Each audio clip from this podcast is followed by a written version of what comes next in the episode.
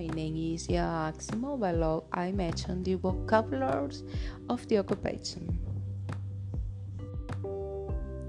A teacher, a student, a architect, a actor, an athlete, a musician, an artist, a banker, a singer, a flight attendant, an accountant, a teller,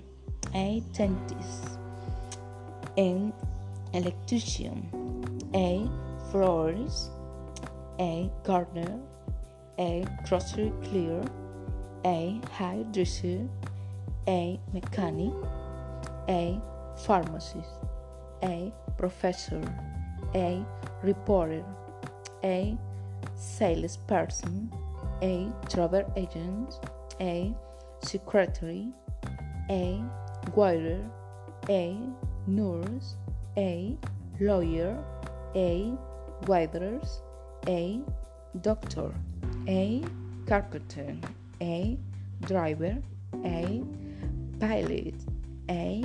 manager, a salesman, a cashier,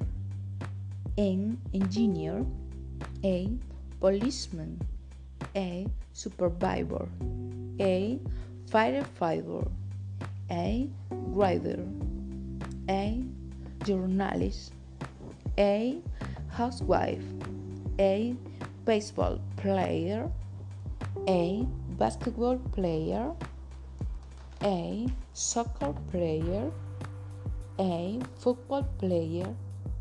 a volleyball player,